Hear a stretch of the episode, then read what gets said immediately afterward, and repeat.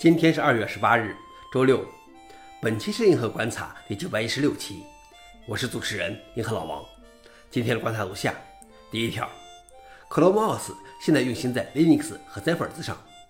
你可能知道，谷歌的 ChromeOS 是一个 Linux 发行版，但是现在它在引擎盖下运行的不只是 Linux。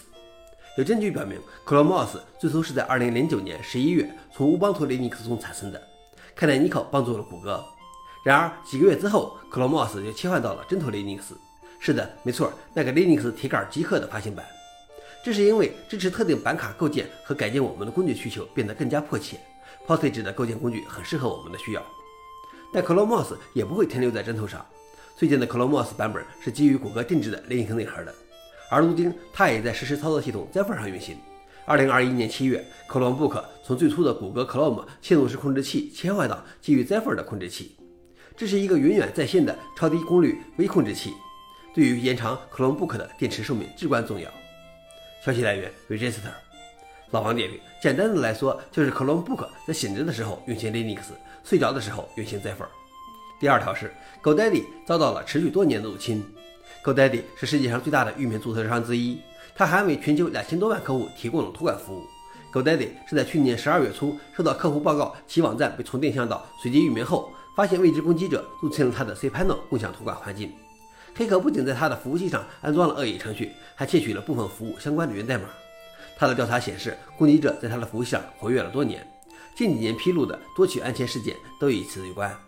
其中，2021年11月的事件影响到了他管理的120万 WordPress 客户。消息来源：Blipping Computer。老王点评：还好，这次披露的事件目前只涉及到外部托管部分，而不是 DNS 部分。最后一条是。谷歌向苹果提供上百亿的 ChromeOS 搜索收入分成。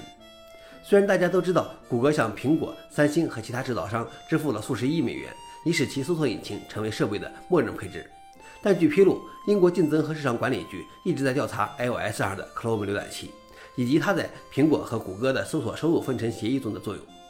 谷歌与苹果的交易到2021年达到了每年150亿美元之高。英国竞争监督机构担心。谷歌对苹果的付款是苹果不愿意与谷歌竞争，大量的付款就是为了什么都不做。